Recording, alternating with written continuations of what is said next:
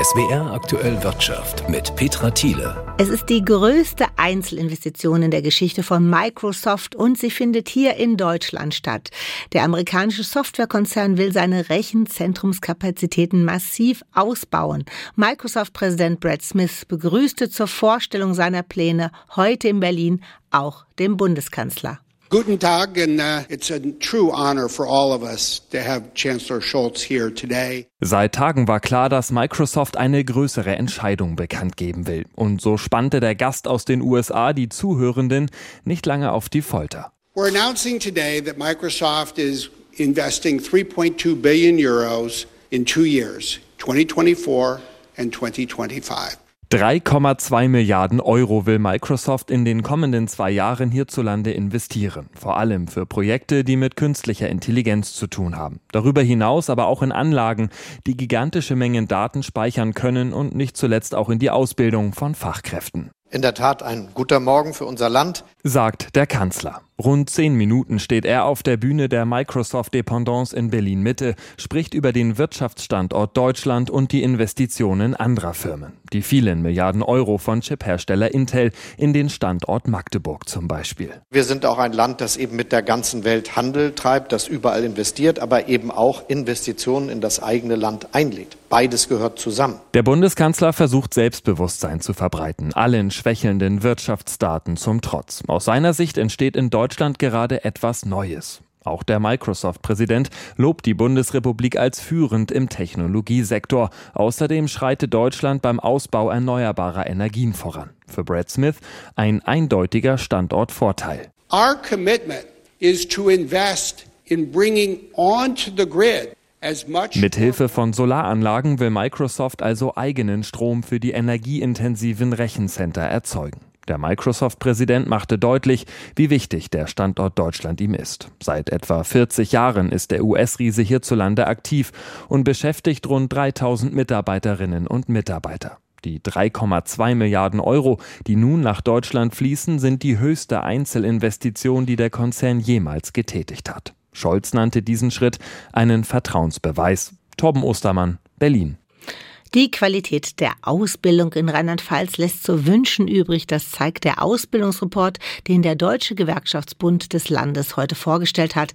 Demnach sind die Auszubildenden so unzufrieden wie nie. SWR-Wirtschaftsreporterin Tamara Land hat einen getroffen. Der 17-jährige Yami hat im Herbst eine Ausbildung zum Zimmermann angefangen. Sein Traumberuf. Man sieht halt, was man erschafft. Wir bauen quasi den ganzen Dachstuhl und decken das Dach auch dadurch mit. Und man sieht halt so schön, wie das vorher aussah und dann danach. Ist so dieses Stolzgefühl in der Brust, dass man so sagen kann, ey, ich habe das aufgebaut. Es ist einfach ein schönes Gefühl. Auch mit der Ausbildung ist er alles in allem zufrieden.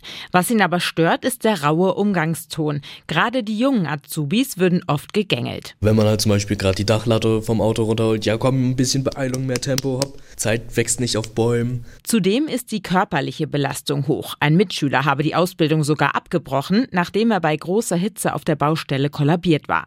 Den noch Minderjährigen werde zu viel zugemutet, meint Yami. Man muss halt auch ein bisschen mehr darauf achten, wie alt der Azubi ist, weil manche können halt vom Kopf noch nicht so mit dem Druck umgehen und manche können halt körperlich noch nicht so ganz mit der Belastung umgehen. Dass die Belastung oft zu groß ist, zeigt auch der neue Ausbildungsreport. Vier von zehn Azubis müssen demnach regelmäßig Überstunden schieben, ein Rekordwert.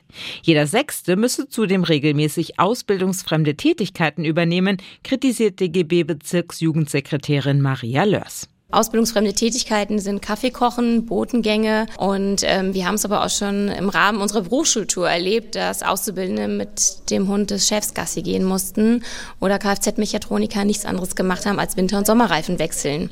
Das müssen die erlernen, aber nicht drei Jahre lang. Besonders große Defizite sieht der DGB auch bei der Digitalisierung, sowohl in den Betrieben als auch in den Berufsschulen. Den jungen Menschen würden nicht ausreichend digitale Kompetenzen vermittelt, um für die Zukunft gerüstet zu sein. Insgesamt ist die Zufriedenheit der Azubis auf den tiefsten Stand seit Beginn der Erhebung gefallen. Für Susanne Wingertszahn, Vorsitzende des DGB Rheinland-Pfalz, ist deshalb klar, es muss mehr investiert werden. Zum einen müssen wir massiv in die Qualität der Ausbildung investieren, vor allem in die digitalen Bereiche. Da braucht es ein Systemupdate Wir müssen aber auch in die Quantität der dualen Ausbildung investieren. Das heißt, wir brauchen viel mehr Ausbildungsplätze. Wir brauchen dringend Fachkräfte und die duale Ausbildung ist der entscheidende Weg, um Fachkräfte auszubilden. Yami will seine Ausbildung auf jeden Fall abschließen. Von seinem Betrieb wünscht er sich aber etwas mehr Rücksicht und Verständnis dafür, dass Azubis eben noch keine fertigen Fachkräfte sind. Deutschland hat Japan als drittgrößte Volkswirtschaft der Welt abgelöst. Nach den USA und China sind wir nun die Nummer drei, zumindest auf dem Papier. Da hat nämlich Japan nach Regierungsangaben ein Bruttoinlandsprodukt von umgerechnet 4,2 Billionen Dollar. Deutschland hat 4,5 Billionen Dollar. Trotz dieser Entwicklungen ist Deutschlands Aufstieg zur drittgrößten Volkswirtschaft der Welt aber weitgehend nur von symbolischer Bedeutung, denn er ist nicht auf Deutschlands wirtschaftliche Stärke, als vielmehr auf die Schwäche des japanischen Yen zurückzuführen. Nippon leidet bereits seit längerem unter einem deutlichen Wertverlust seiner Landeswährung, weil die hohen Zinsen in den USA und in Europa Anlagen dort attraktiver machen und den Yen damit schwächen. Bei der Umrechnung des Bruttoinlandsprodukts in US-Dollar als Vergleichsgröße schwächt das die Wirtschaftsleistung Japans und erhöht die von Deutschland. Tatsächlich hat Deutschland selbst mit heftigen Konjunkturproblemen zu kämpfen. Im vergangenen Jahr war die deutsche Wirtschaft um 0,3 Prozent geschrumpft und befindet sich ebenfalls in der Rezession. In diesem Jahr sieht es nicht viel besser aus. Bundeswirtschaftsminister Robert Habeck bestätigte gestern Meldungen, nachdem Berlin für das laufende Jahr nur noch mit einem Wirtschaftswachstum von 0,2 statt zuvor 1,3 Prozent rechnet. Die mit weitem Abstand größten Volkswirtschaften der Welt sind die USA und China. Klaus Rainer-Jackisch, ARD Börsenstudio Frankfurt. Gestern hat Deutschland also seine Wirtschaftsprognose gesenkt. Heute hat dies auch die EU-Kommission getan. Sie geht für dieses Jahr nur noch von einem EU-Wachstum von 0,8 Prozent aus. Zuvor war mit 1,3 Prozent gerechnet worden. Jakob Mayer. Die größte Volkswirtschaft der EU, Deutschland, wird dabei zum Bremsklotz. Paolo Gentiloni. Der private Konsum hat unter dem Verlust der Kaufkraft gelitten. Als spezifisch deutsche Probleme benennt der EU-Wirtschaftskommissar die starke Exportorientierung, hohe Energiepreise und mögliche Folgen des Karlsruher Urteils vom November, das den finanzpolitischen Spielraum der Bundesregierung erheblich einschränkt. Dafür wird sich die Inflation laut der Kommissionsprognose schneller abschwächen als zuletzt erwartet. Der Preisanstieg dürfte dem demnach in der Eurozone von 5,4 Prozent im vergangenen Jahr auf 2,7 Prozent im laufenden und auf 2,2 Prozent im kommenden Jahr zurückgehen. Auch die Präsidentin der Europäischen Zentralbank, Christine Lagarde, geht davon aus, dass sich die Inflation im Euroraum auf das 2-Prozent-Ziel der Notenbank zubewegt.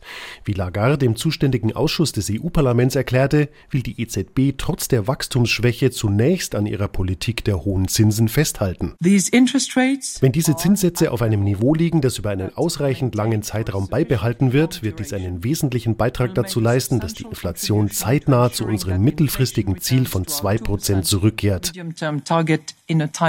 Ob Brüssels Konjunkturerwartungen eintreffen, hängt auch davon ab, ob sich der Nahostkonflikt ausweitet und wie die Wahlen in Europa und den USA ausgehen. Die Kommission hat nach den Worten von Wirtschaftskommissar Gentiloni keine konkreten Vorbereitungen getroffen für den Fall, dass Donald Trump wieder ins Weiße Haus einzieht. Sehr wichtig ist weiter multilaterales Engagement in der G7, in der NATO und in anderen internationalen Foren. Das erwarten wir von Amerika und natürlich bedenken wir, wie heikel die Situation ist. Donald Trump hatte als US-Präsident 2018 Strafzölle auf Stahl- und Aluminium-Einfuhren aus der EU verhängt. Sie sind bis Ende kommenden Jahres ausgesetzt. Ein Déjà-vu hatte Konstantin Röse heute beim Blick auf die Kurstafel an der Frankfurter Börse. Schon wieder hat der deutsche Aktienmarkt ein neues Rekordhoch markiert.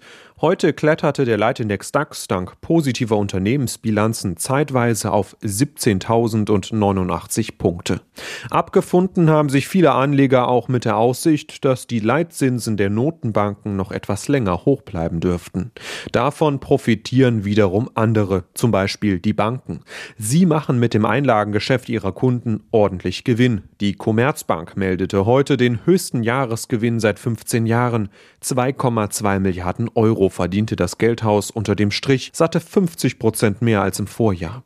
Im laufenden Jahr will die Commerzbank die Zahlen nochmal übertreffen und ihre Dividende an Aktionäre erhöhen. An der Börse gehörten Papiere der Commerzbank mit einem Plus von mehr als 5 Prozent deshalb zu den Gewinnern im DAX. Federn lassen musste hingegen Airbus. Die Unternehmensbilanz des Flugzeugbauers fiel Analysten zufolge durchwachsen aus. Der Konzern will zwar im laufenden Jahr seine Produktion hochschrauben und mehr Maschinen verkaufen, zeigte sich beim Gewinnausblick aber zurückhaltender. Für Airbus Aktien ging es rund 1% nach unten.